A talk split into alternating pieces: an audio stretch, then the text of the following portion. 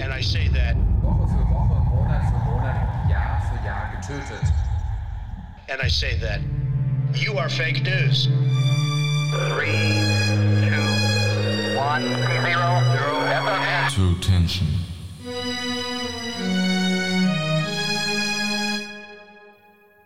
Und damit hallo und herzlich willkommen zu True Tension, eurem neuen True Crime Podcast.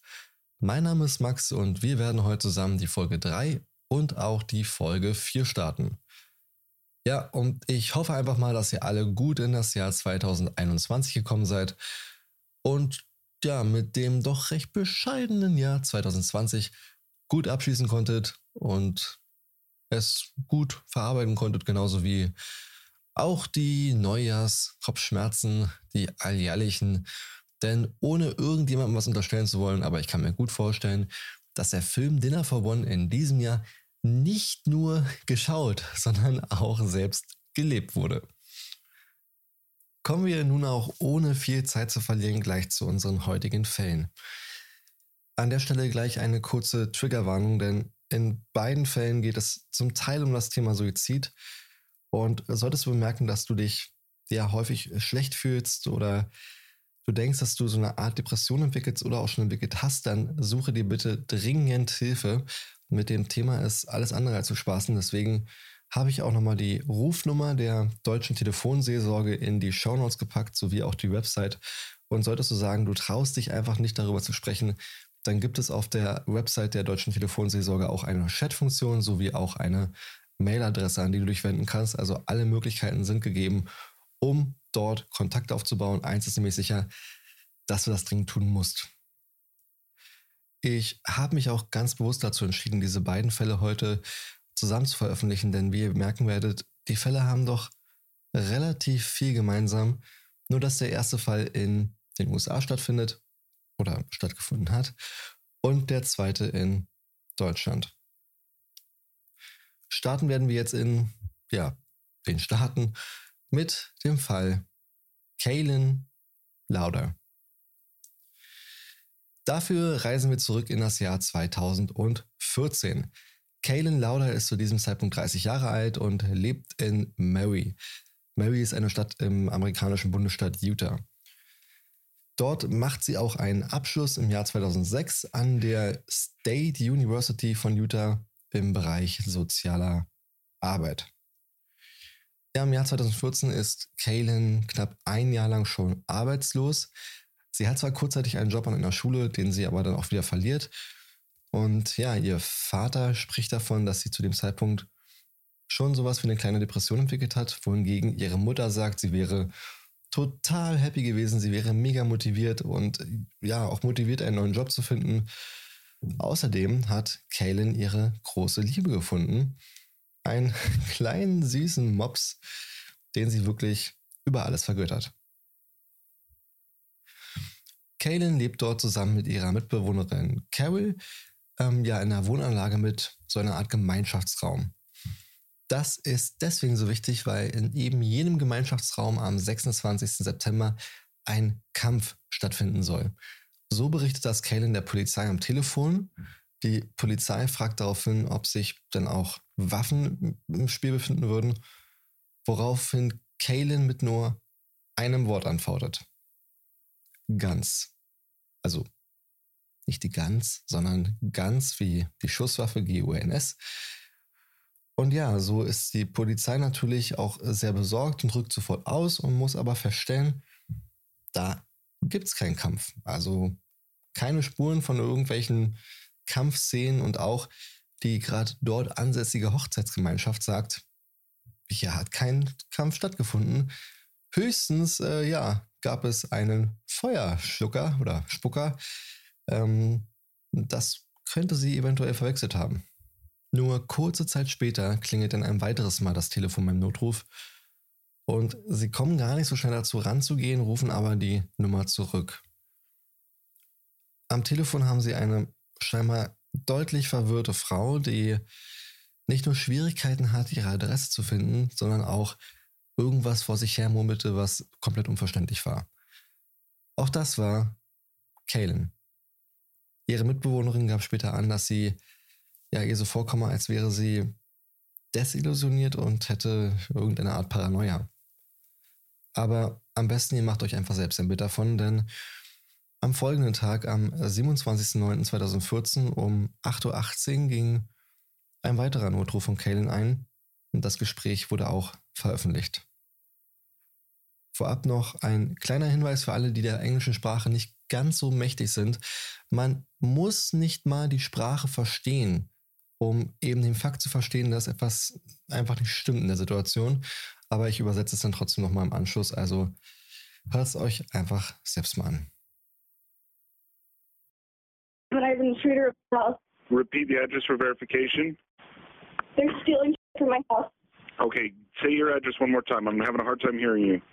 Get the out of my house. Okay, do you know who this person is? No, I don't. I just know that there's an intruder in my house. You don't know who they are. No, I don't. I'm I'm not going to look where, from where I'm at 'cause I'm worried about my safety. Please hurry. Are you at the location now? Yes, I am. Were weapons involved or mentioned? They're not talking or responding. I'm just telling them to leave so I can hear them taking things. So you haven't seen them, you can just hear them? Yes, correct. Are you or anyone else in immediate danger? I believe so. Okay, are you able to get yourself to safety? um, I just want to answer that while he's here. I'm sorry, what? No. Can you talk freely with me? Yeah. Okay, where exactly are you? I'm in the back bedroom. Karen, Where did the suspect door. enter the building? Um, there's only one door. Get out of my Is there, house. is there anyone else in the building who belongs there? Yes, there's six apartments.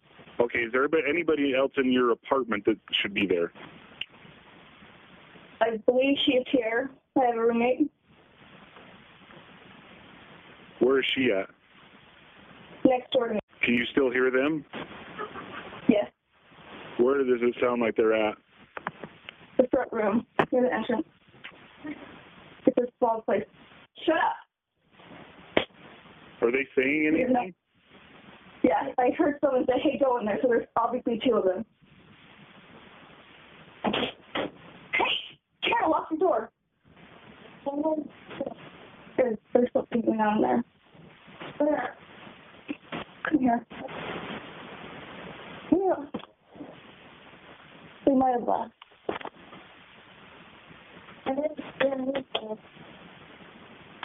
Okay, what's going on now? They've left now? Yeah, so I'm just gonna look and see if anything's been taken. Someone opened the door, and I heard them come in. Don't do that, Carol. If the door's still locked, it's impossible. They, I, they must have a key or something. Because when I I took the dog out, I heard people talking. Um, and there was people last night, like sitting outside the window. Ja, und eben das war die Aufnahme, die, wie ich finde, sehr verschreckend klingt, auch ohne dass man nur ein Wort verstehen muss. Trotzdem nochmal eine kurze Zusammenfassung von den wichtigsten Punkten. Also sie ist der Meinung, jemand wäre in ihrem Haus. Es wären wohl zwei Personen. Sie habe sie nicht gesehen, aber gehört. Ähm, sie ruft auch immer zu, ja, verdammt, geht raus aus meinem Haus, verschwindet hier. Sie mache sich auch selbst Sorgen um ihren gesundheitlichen Zustand. Ähm, deswegen soll die Polizei sich doch bitte beeilen. Und ja, sie erzählt auch, dass sie eine Mitbewohnerin hat. Die Polizei fragt dann, ob die Mitbewohnerin sich auch in dem Moment in dem Haus befindet, was sie bejaht. Und man hört auch Carol dann im Hintergrund, wie sie eben sagt, die Tür ist verschlossen, es kann niemand da sein. Und Carolyn berichtet, dass jemand da gewesen sein muss. Die hätten wohl einen Schlüssel. Und sie hat auch zwei Personen in der Nacht vor dem Haus gehört, wie sie sich unterhalten hätten. Also alles sehr, sehr mysteriös. Vor allem die Tatsache, dass der Polizist sie fragt, ob sie denn frei sprechen könnte, weil ihm es doch etwas komisch vorkommt, dass sie auf die Frage von dem Polizisten, ob sie sich denn irgendwo in Sicherheit bringen könnte, mit dem Satz antwortet, I'm just wanna answer while she, he is here. Was ich jedoch fast noch seltsamer und noch verstörender finde, ist ja auch die Art, wie sie antwortet. Denn auf die Frage, ob sie denkt, dass sie sich in akuter Gefahr befindet, antwortet sie so. I believe so. Hört ihr auch dieses, nachdem sie es sagt, dieses leichte Lachen? Also ich hoffe, dass ihr es hört. Aber ich fände es nicht nur unpassend, sondern auch irgendwie, ja, wirklich verstörend. Ein weiterer Moment, in dem ich totale Gänsehaut bekomme, wenn ich nur daran denke, ist folgender. Can you still hear them? Yes. Man hört ein weiteres leises Geräusch, das sich, ja, trotzdem für mich ebenfalls wie ein Lachen anhört. Äußerst gruselig. Nur kurze Zeit später trifft die Polizei dann auch vor Ort bei der Wohnung ein. Sie überprüfen alles, die Umgebung, die Wohnung, das Haustürschloss. Jedoch können sie nichts finden, was irgendwie darauf deuten würde, dass sich jemand unberechtigterweise Zugang zur Wohnung verschafft hat oder sonst noch irgendjemanden verdächtigen, irgendjemanden auffälligen in der Umgebung feststellen. Die Polizei rückt also wieder ab. Das nächste, was man weiß, ist, dass sie um 14.30 Uhr hinter ihrem Haus über den Parkplatz geht, entlang zu einem, ja, ich würde sagen, so einem kleinen Hügel und in Richtung eines Baches hinunterläuft. Das weiß man deshalb, weil es Videoaufnahmen davon gibt. Und ja, diese Videoaufnahmen werde ich euch wie immer, wie immer, die, die dritte Folge, wie immer, die Videoaufnahmen werde ich euch wie immer äh, bei Instagram verlinken, beziehungsweise auf meiner Seite auch nochmal hochladen. Leider verschwindet sie dann aus dem Sichtfeld der Kamera, weil ein großer Geländewagen im Weg steht. Man kann also nicht genau sagen, was sie da gemacht hat, was sie da machen wollte. Man weiß nur, dass sie kurze Zeit später, also die Kamera macht dann einen Cut und fängt dann wieder an, als sie zu ihrem Apartment zurückrennt. Vielleicht hat sie bemerkt, dass es in Strömen regnet und sie barfuß ist, nur ein kurzes Top anhat, eine kurze Shorts anhat und dabei ein gewaltiger Sturm über die Stadt gezogen ist. Aber wie gesagt, man weiß es eben nicht ganz genau. Dann macht die Kamera einen weiteren Cut und an derselben Stelle, wo sie eben noch allein zu sehen war, sieht man jetzt Kaylin, wie sie wahrscheinlich mit dem Hund Gassi geht. Das ist einer der Punkte, wo viele sagen, sie hätte ja ein Drogenproblem oder wäre psychisch nicht ganz gesund, denn man sieht Kaylin, wie sie angeblich mit sich selbst redet. Wenn ihr bei mich fragt, ich würde sagen, sie redet einfach nur mit ihrem Hund. Ähm, und wenn das gestört ist, dann reißt mich bitte vom Mikrofon los, lasst mich einweisen, denn das tue ich so ziemlich jedes Mal, wenn ich meinem Hund hier irgendwie in der Wohnung begegne. Finde ich jetzt nicht so auffällig und finde ich total plausibel, wenn sie dort eben mit ihrem Hund lang geht, dass sie dann auch mal redet. Die Kamera macht einen weiteren Cut und dann sieht man weder Kaylin noch ihren Hund im Bild, sondern ihre Mitbewohnerin, wie sie in Richtung des Apartments läuft. In Gummistiefeln wohl bemerkt, denn es war, wie gesagt, richtiges Trickswetter. Es war eindeutig kein Wetter, um barfuß zu sein, barfuß irgendwo hinzulaufen, schon gar nicht eine längere Strecke barfuß zurückzulegen. Und auch die Videoaufnahmen, die dort veröffentlicht wurden, waren wohl die letzten Videoaufnahmen, die von Kaylin gemacht wurden. Noch am selben Tag sollte Kaylin als vermisst gemeldet werden.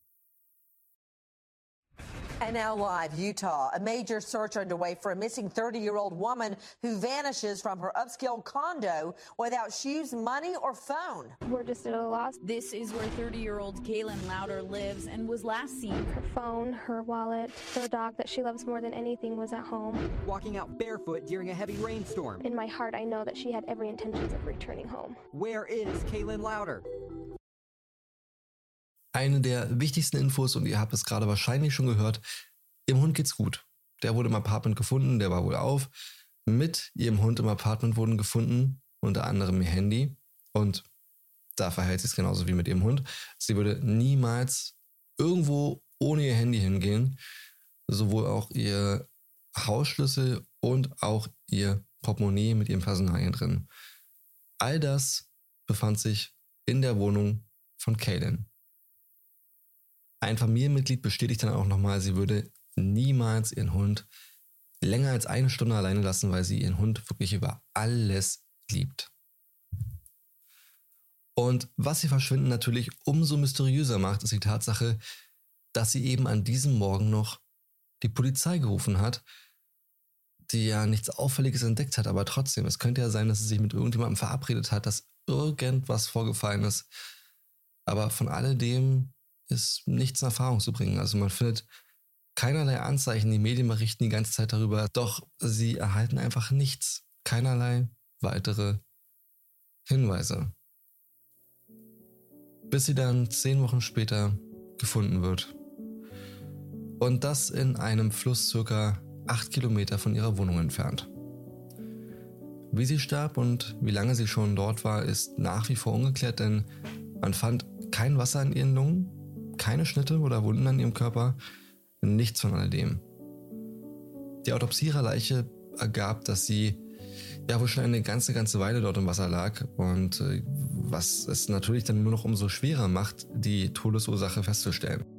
Was man aber sagen kann, ist, dass sie keine Drogen bei ihrem Körper finden, dass es nichts dergleichen gab und sie auch nicht an Fremdeinwirkung glauben. Das Ganze sieht ihre Familie aber ganz anders. Sie glauben weder an einen Unfall noch, dass Kaden Suizid begangen hätte. Sie glauben, jemand hätte sie geschnappt und umgebracht. Was spricht gegen einen Suizid bzw. was spricht gegen einen Unfall? Also wenn man sich diesen Fluss jetzt mal genauer betrachtet, in dem sie gefunden wurde, dann stellt man fest, dass der Bach, der in der Nähe von ihrem Wohnblock war, zwar in diesen Fluss hineinfließt, also damit verbunden ist, aber der Fluss ist an einigen Stellen wirklich extrem flach und auch so schmal, dass es eigentlich komplett unmöglich ist, dass ihre Leiche acht Kilometer weit dort irgendwo entlang treibt. Sie wäre definitiv schon früher irgendwo hängen geblieben und wäre gefunden worden. Dann gibt es noch eine zweite Möglichkeit und die besagt dann halt, dass sie eben nicht dort hineingefallen ist oder nicht dort hineingesprungen ist, sondern irgendwo anders an einen anderen Punkt. Dann stellt sich jedoch die Frage, warum hat sie niemand gesehen? Weil sie ist barfuß, sie hat ein kurzes Top an, eine kurze Shorts. Bei dem Wetter, sie würde definitiv auffallen und auch auf keinen Kameras ist sie irgendwo zu sehen. Und das, obwohl der Fall ja wirklich großes Medieninteresse erweckt hat, kann keiner sich dazu äußern, wo sie abgeblieben ist, ob sie noch irgendwo hingegangen ist. Nichts dergleichen. Ja, und so bleibt die Aussage der Polizei bestehen. Sie hätte ein psychisches Problem gehabt und hätte sich deswegen umgebracht. Anzumerken sei da aber auch nochmal, dass sie in der Vergangenheit keinerlei Auffälligkeiten aufgezeigt hat Weder in Bezug auf Drogen noch in Bezug auf psychische Probleme. Da war einfach mal nichts. Natürlich kann sich sowas auch entwickeln, sowas kann sich auch relativ schnell entwickeln, aber wirklich so schnell, dass sie, wie man ja bemerkt hat, die Symptome aufwies, die auf eine gewisse Instabilität schließen könnten, seit halt diesem Anruf am Vorabend vor ihm verschwinden. Also soll sich sowas wirklich so schnell von 0 auf 100 entwickeln? Ich weiß es nicht, vielleicht sind Mediziner unter euch, vielleicht sind Ärzte unter euch, die dazu was sagen können. Erwähnenswert ist allerdings auch noch, ja, dass sie einen Zwillingsbruder hat. Der Zwillingsbruder nahm Jahre zuvor mit ihrem Onkel zusammen Drogen, ja, und ihr Bruder erschoss daraufhin ohne ersichtlichen Grund ihren Onkel, wohl im Zuge einer Panikattacke. Und wahrscheinlich ist das auch ein weiterer Grund, warum die Polizei daran glaubt, dass es ein Selbstmord gewesen wäre.